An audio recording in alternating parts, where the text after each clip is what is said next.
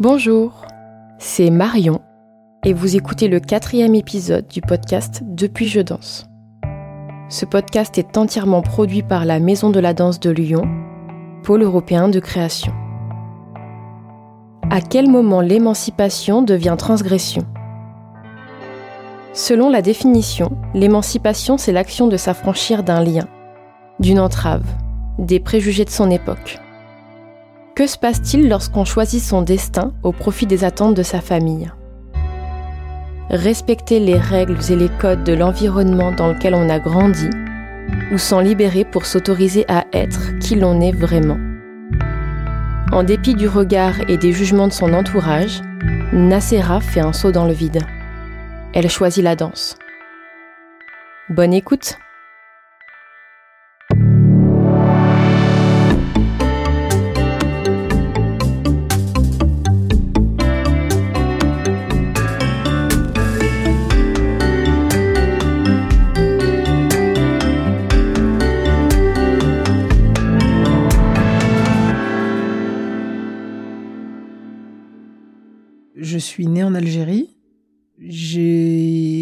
vécu là-bas les cinq premières années de ma vie. Ensuite, mes parents sont venus s'installer en France, à Reims très précisément.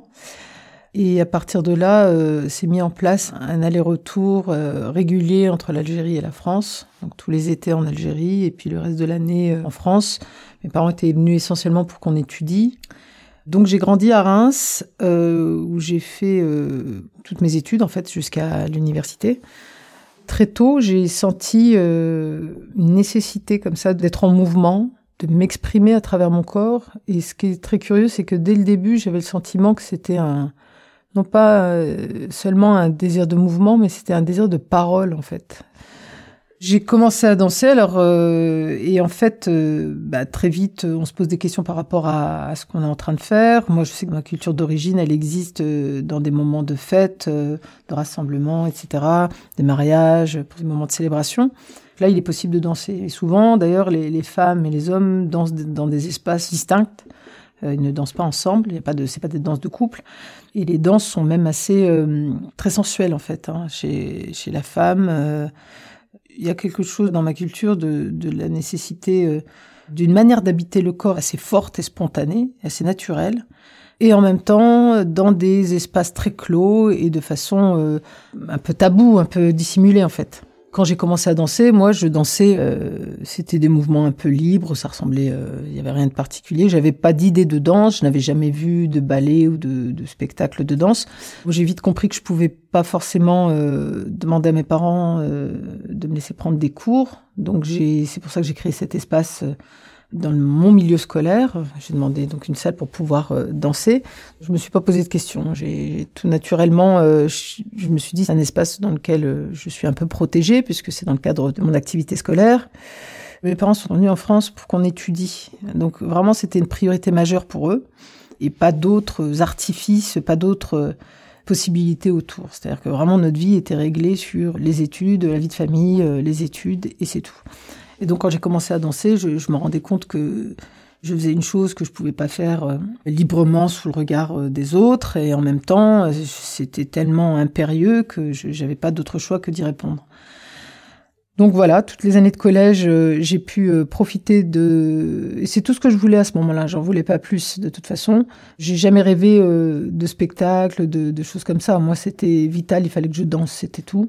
Fait ça pendant les années de collège. Arrivé au lycée, j'ai eu la chance d'arriver dans un lycée, le lycée Georges Clémenceau à Reims, qui est un gigantesque campus. euh, vraiment, c'est euh, un petit paradis pour euh, des adolescents. Et qui, au sein de, de ce lycée, il y avait une salle de spectacle de 300 places qui était réservée aux activités des lycéens. Et on a eu la chance d'avoir à ce moment-là un CPE qui vraiment avait vocation d'aider, de stimuler la fibre artistique chez les étudiants qui pouvaient repérer. On était trois, il y avait deux comédiens et moi. Euh, il nous donnait euh, toutes les possibilités qui étaient entre ses mains de, pouvoir euh, pratiquer comme on voulait au sein de cette salle de spectacle. Donc ça voulait dire quoi? Ça voulait dire qu'on avait l'espace pour travailler, on avait des, appareils d'enregistrement, de son, de vidéo. On avait un petit budget pour des costumes. À cette époque-là, la question de costumes euh, était encore Elle existait encore dans mon travail, elle n'existe plus aujourd'hui, mais voilà. Et du coup, deux ou trois fois dans l'année, il m'arrivait d'aller sur scène et d'imaginer un spectacle, de construire, concevoir un spectacle dans son entièreté. J'ai même le sentiment que ces années de lycée, ça a été finalement le moment où j'ai euh, un peu conçu mes, mes armes. Euh, c'est vraiment les outils, les premiers outils, c'est là que je les ai fabriqués, je pense. Mon espace était tout de suite réduit, hein, que ce soit l'espace de liberté, euh, j'avais pas la possibilité de sortir comme je voulais. Euh, encore moins le soir, euh, pas la possibilité de danser parce qu'évidemment c'est le mot danser en arabe, euh, il a quelque chose de très festif, il, il est connoté d'une forme de séduction, donc le mot est vraiment déjà assez chargé, donc on évite même de l'utiliser. Donc rien que d'utiliser ce terme et d'imaginer avoir cette conversation avec ses parents en leur disant voilà je vais danser, j'ai même pas pris le temps d'imaginer ça.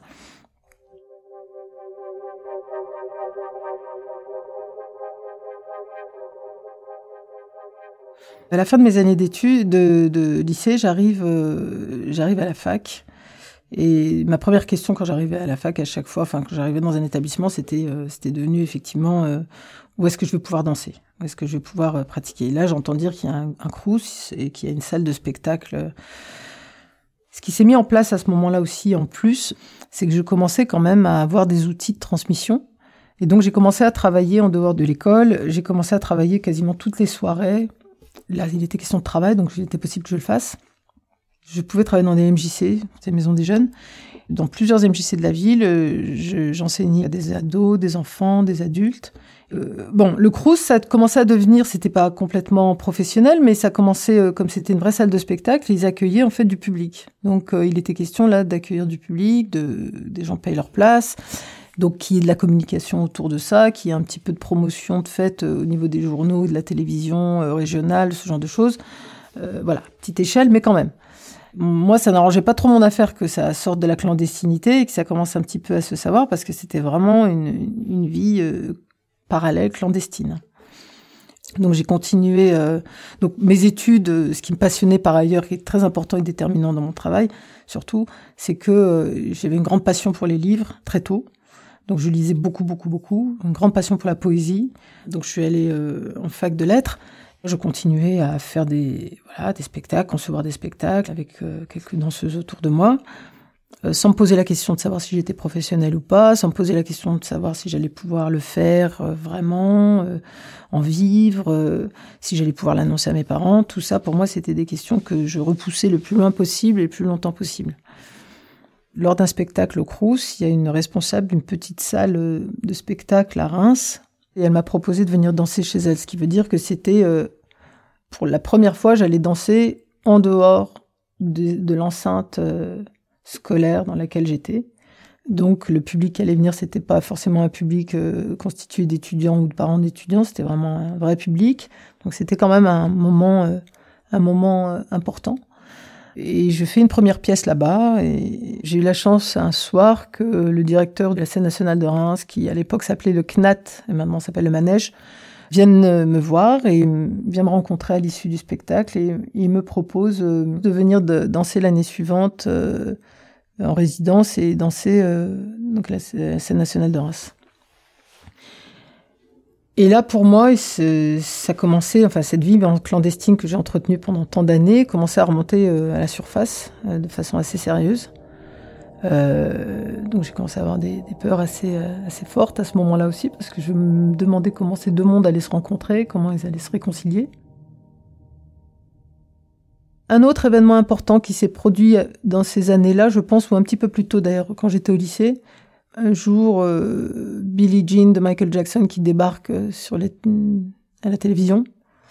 Et là, c'est un choc pour moi parce que c'est pas tant uniquement musical, c'est pas ça qui qui me marquait le plus, mais c'était l'artiste euh, en lui-même, c'est-à-dire la trace qu'il laisse, elle est largement due à ça. C'est que on a quelqu'un qui incarne la musique de façon extrêmement rare dans son corps une façon de s'engager dans la voix et dans le corps euh, extrême. Euh, quelques années plus tard, c'est Nina Simone. Euh, il y avait un producteur qui travaillait avec elle et qui disait qu'à chaque fois qu'il l'écoutait chanter, il avait l'impression qu'elle jouait sa vie à chaque note, à chaque son. Oh.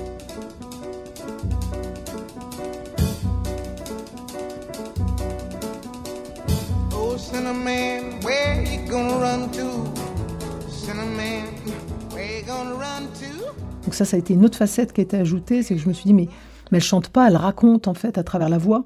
Et donc ça, ça a été deux marqueurs très importants pour moi. Ça a été mes sources d'inspiration, euh, mes premières sources d'inspiration très fortes. Quand j'ai eu cette euh, invitation en scène nationale de Reims, là, je me suis dit, bon, là, ça va devenir compliqué de continuer à dissimuler cette, euh, cette vie souterraine. Et puis, je peux plus continuer à m'amuser comme je le faisais avec mes camarades. Là, il va falloir traiter le cœur du sujet. La danse telle que je la faisais avant, je dansais, j'exultais, je m'amusais, mais je savais que j'étais pas en train de produire euh, de la chorégraphie au sens euh, noble du terme. Ça, je le savais. Parce qu'il m'était arrivé de passer comme ça à certains endroits en me disant Oh mon Dieu, mais cette chose nécessiterait un temps fou de travail. Et je passais euh, à autre chose. Et quand j'ai eu cette invitation au manège, bah, je me suis dit Ça y est, ça suffit, on arrête de s'amuser. Maintenant, il faut vraiment aborder les choses de manière euh, extrêmement sérieuse. Donc là, j'ai réduit et c'est là où j'ai fait juste un premier duo, donc accompagné de, de ma sœur avec qui j'ai travaillé pendant une vingtaine d'années, où j'ai fait des duos. Euh, je vais surtout prendre le temps de passer euh, au microscope euh, tous les mouvements, c'est-à-dire tout doit avoir un sens.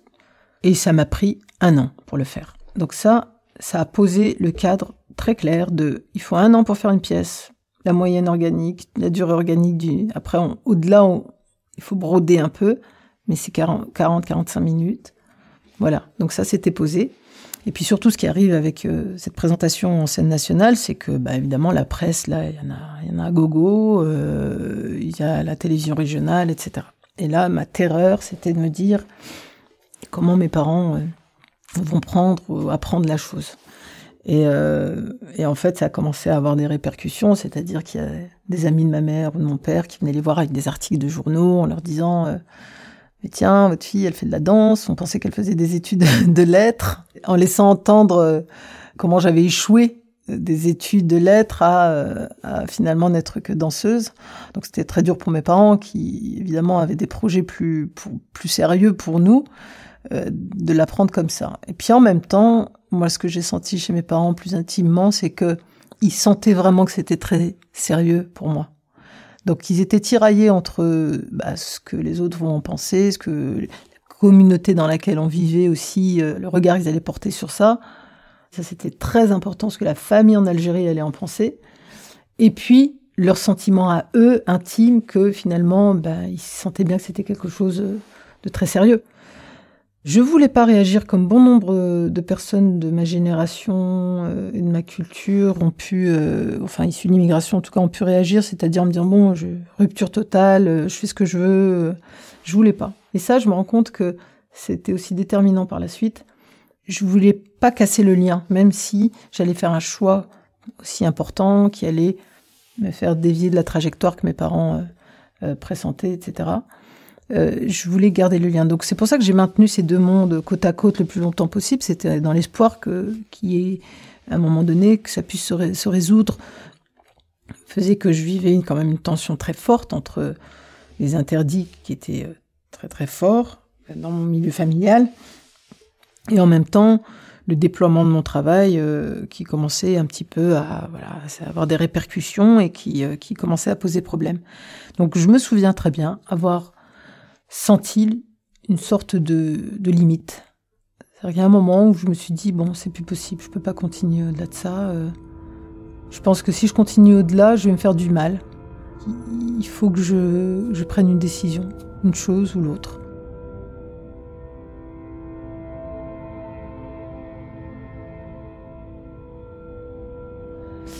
J'attendais mon bus au centre-ville. Je l'ai jamais oublié. Euh, j'ai eu ce sentiment glaçant de devoir prendre une décision et que je pouvais pas continuer à entretenir les deux comme je l'avais fait euh, en trafiquant, euh, en colmatant, euh, bon an mal an. Il fallait que je prenne une décision. Pour être clair, cette décision, elle me faisait peur, pas seulement parce que mes parents me l'interdisaient et qu'ils comprenaient pas, parce que je me disais, ils finiront par comprendre, parce que je suis, c'est pas un appel superficiel, je sens bien que je veux pas danser juste pour m'amuser ou pour aller sur scène, je sens que c'est quelque chose de beaucoup plus profond. Et, voilà, si même finalement, ils finiront par le comprendre. Mais il y avait une autre peur que je n'avais pas le temps de considérer jusque-là, puisque la première peur était beaucoup plus forte, mais elle était tout aussi euh, paralysante à ce moment-là, c'était de me dire, mais est-ce que je vais pouvoir euh, consacrer ma vie entière au corps, qui plus est à mon corps, danser, euh, regarder mon corps Est-ce que ça, ça va déboucher sur quelque chose? Est-ce que ça, ça va m'amener à explorer le monde, à explorer la nature humaine? Ou est-ce que c'est Narcisse qui tombe dans son reflet et que je vais rester euh, aux abords de ma propre personne et, je ne vais faire qu'explorer, euh, euh, contempler, me mirer, moi? Et ça, ça me faisait terriblement peur. Et je me souviens de la seconde à laquelle je me suis dit, bon, bah, je vais tenter. Je vais quand même tenter. Et, et j'avais vraiment le sentiment d'un saut dans le vide du moment où j'ai pris la décision, bah, après les actes suivent. Hein, c'est que j'ai quitté Reims, euh, je suis allée à Paris, euh, j'ai recommencé à faire une création. La première création, je l'ai faite euh, dans un appartement à Paris en bougeant les meubles et c'est une pièce qui a été vue par le directeur du Centre national de la danse à l'époque, qui était Michel Sala, qui l'a aussitôt programmé. Et puis après, ça s'est ça s'est enchaîné de façon, je dirais, oui, assez naturelle dans mon cas. Après, je dirais qu'à partir de ce moment où je me suis réconciliée à moi-même, où ces deux mondes ont cessé d'être deux, mais un seul, les choses ont plutôt été fluides. Et dans un second temps, ce qui s'est passé, c'est aussi un autre moment charnière, je dirais, c'est que les familles qui ont quitté en fait leur pays comme ça d'origine, elles ont porté un poids de culpabilité vis-à-vis de leur famille, restées au pays, en se disant voilà, moi j'ai choisi euh, de partir, d'avoir une meilleure vie, etc. Et vraiment, il y a une forme de culpabilité. Et du coup, toutes ces familles qui ont vécu ici, ou en tout cas la plupart, elles ont vécu en se référant systématiquement à la famille restée au pays. Mais qu'est-ce qu'ils en penseraient? Mais qu'est-ce qu'ils diraient? Mais qu'est-ce qu'ils en penseraient? Et qui sont, qui deviennent d'une certaine manière juges de ce qu'on fait et de comment on vit. Et d'ailleurs, moi, je, je, constatais à chaque fois que je retournais en Algérie l'été que je me disais, mais mes cousines, elles ont plus de liberté que moi alors que je vis en France. Bah parce que eux, leur vie, elle avait évolué naturellement, alors que la mienne, elle s'était figée. C'est-à-dire que les, ils ont transposé un mode de vie. Ils avaient tellement peur eux-mêmes de de se dénaturer, de se perdre d'une certaine manière, qu'ils ont figé une sorte de, de mode de vie qu'ils ont amené en France et, que nous, on a perpétué comme ça pendant des années. Moi, j'avais libéré euh, mon intention par rapport à la danse mais je voyais bien que mes parents ne pouvaient pas l'admettre tant que ma famille au pays n'avait pas d'une certaine manière validé les choses. mes parents vivaient dans cette crainte, donc pendant des années, bon, je commençais à voyager, je commençais à, euh, travailler euh, régulièrement, et du coup, au lieu d'employer le mot danse, comme je le disais tout à l'heure, qui est un mot ultra sensible, il disait elle fait du sport. Elle fait du sport, elle fait du sport. Parce que voilà, dans le mot sport, il y a l'effort, il y a le sérieux, qui n'est pas en danse. Et puis arrive un, événement, c'était en 2001, donc euh, avant l'année de l'Algérie en France, qui était en 2003, où euh, l'AFA à l'époque, donc qui est devenu l'Institut français, vient me chercher en me disant voilà, l'année de l'Algérie se prépare et puis on aimerait que tu ailles en Algérie euh, pour imaginer un projet. Et moi, l'Algérie, je la connaissais, mais uniquement par rapport à ma famille c'était très personnel pour moi ce que je vivais en Algérie. C'était ma famille, c'était l'été, euh, mais je n'ai jamais travaillé. Personne ne m'a vu danser en Algérie, euh, personne ne connaissait mon travail, donc euh, j'arrive en Algérie, je vais au TNA pour la première fois, Théâtre National d'Alger, que je connaissais pas, j'avais jamais mis les pieds. Et donc l'idée c'était que je j'auditionne des danseurs algériens, que je fasse une création qui tournerait en Algérie et en France. Donc j'ai fait ce projet avec une autre forme de peur, c'est-à-dire je me suis dit tiens ma vie n'est plus clandestine en France, mais elle était encore en Algérie. C'est ma vie professionnelle. Donc là, elle, est éclatée au grand jour. Et ce qui se passe, c'est que c'était un événement très médiatisé, l'année d'Algérie en France. Donc quand on arrive en Algérie, on a fait une flopée de radio, flopée de télé, etc., etc. Et donc c'est comme ça que ma famille a eu euh, vent du fait que je dansais. Le jour d'ailleurs, la première fois que j'ai dansé au TNA à Alger, je crois que c'était un des moments les plus horribles de ma carrière j'avais l'impression de danser dans euh, dans le salon euh, chez moi devant toute ma famille quoi. Et c'est pas du tout agréable parce que le langage que moi je, sur lequel je travaille, il s'adresse euh, il tend vers une forme d'universalité, il s'adresse à l'autre et du coup, c'est un moment très désagréable, vraiment que d'être sur ce plateau parce que je je sentais que ces gens me connaissaient quand je dis ces gens, c'est pas, il y avait pas que ma famille dans la salle. Hein. mais ils me connaissaient, puis en même temps, j'étais étrangère. Vraiment, ça a été un moment extrêmement éprouvant à traverser. Et je me souviens d'un oncle qui arrivait, il a un fameux journal toujours, et, et, qui vient voir mes parents et qui leur dit Oh, mais j'ai écouté Nacera à la radio et j'ai lu ce qu'elle. Et en fait, cet oncle a, son opinion compte beaucoup dans la famille. Et donc, moi, je m'attendais à ce que les réactions de mes parents, euh, ce soit, ben, voilà, qu'ils soient gênés, que ma famille leur en parle, etc. Et puis mes parents, je pense qu'ils imaginaient que ma famille allait mal le prendre, surtout. Et puis en fait, il s'est passé totalement l'inverse, c'est-à-dire que ma famille en Algérie euh, a été spontanément très fière. Cet oncle qui dit euh, je t'écoutais parler, mais j'ai l'impression que c'était pas de la danse, c'était de la philosophie. Euh. Je lui dis, mais c'est, c'est de la philosophie, la danse, c'est pas, c'est pas du mouvement tel que vous l'imaginez, enfin. Et en fait, mes parents, quand ils ont observé cette réaction dans ma famille, euh, c'est à ce moment-là, je crois, seulement qu'ils se sont autorisés, eux, bah, d'une certaine manière, à être fiers.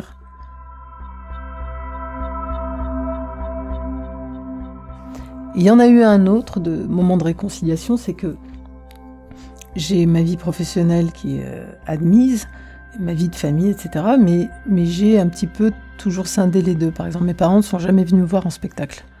J'en éprouve pas le besoin. Longtemps après, donc c'était plus en 2015, il y a eu cette euh, remise de médaille là de chevalier des arts et des lettres. C'était le premier moment où j'allais euh, rassembler peut-être ces deux mondes aussi. Parce que j'avais la possibilité d'inviter au ministère au moment de la remise de la médaille personnes que je souhaitais. Donc j'ai convié des personnes importantes autour de moi dans ma vie professionnelle et puis ma famille. Ça a été aussi un moment extrêmement fragilisant parce que j'avais euh, j'avais toujours érigé une sorte de une sorte de cloison entre les deux et pour moi ça pouvait pas se mélanger. Et, euh, et puis cette cloison en fait, euh, elle est pas seulement entre les gens, mais elle est aussi en vous. Vous la, vous la créez en vous entre deux parties de votre être en fait je me souviens avoir été mais vraiment très très très ému toute la journée et, c'est pas ému de recevoir la médaille mais c'était ému de vraiment hein, mais ému que ces deux pans de ma vie se réunissent dans le même espace. J'ai l'impression d'être une, redevenue une petite fille qui craignait que ces deux mondes à nouveau euh, se rencontrent. Ça s'est très bien passé. Euh, tout le monde était heureux de rencontrer tout le monde. Il y avait que moi qui appréhendais. Mais c'est pour dire à quel point euh, cette configuration de départ de deux mondes séparés, euh, elle a perduré euh, et elle continue encore. Euh, il y a des moments comme ça où il y a eu des réconciliations possibles, mais ça a vraiment été toujours un questionnement, une problématique. Et là, depuis, en réalité, depuis le départ, c'est comme ça que ma vie s'est structurée au début et, et même si elle a grandement évolué, hein, mais je me dis que ça m'a pas beaucoup quitté finalement.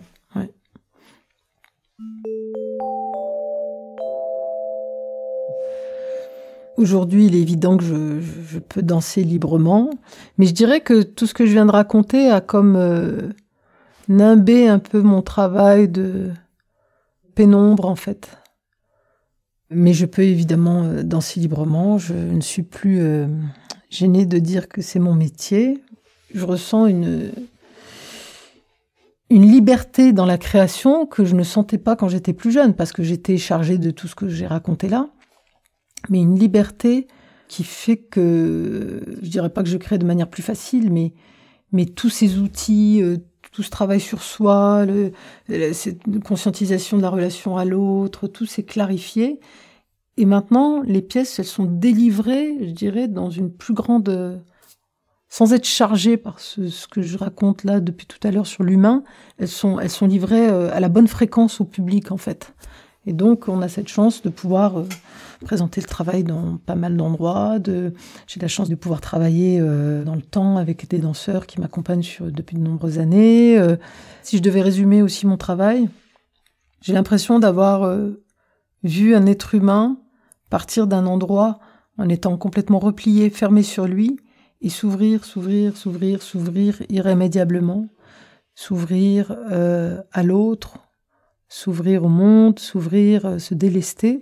Et donc c'est pour ça que ces années, euh, ces dernières années pour moi de création se font dans une plus grande légèreté, c'est parce que je me suis précisément délestée de tous ces nœuds sur le plan humain qui font que mon canal de création est libéré. Je m'appelle Nassera Belaza et je suis chorégraphe et danseuse.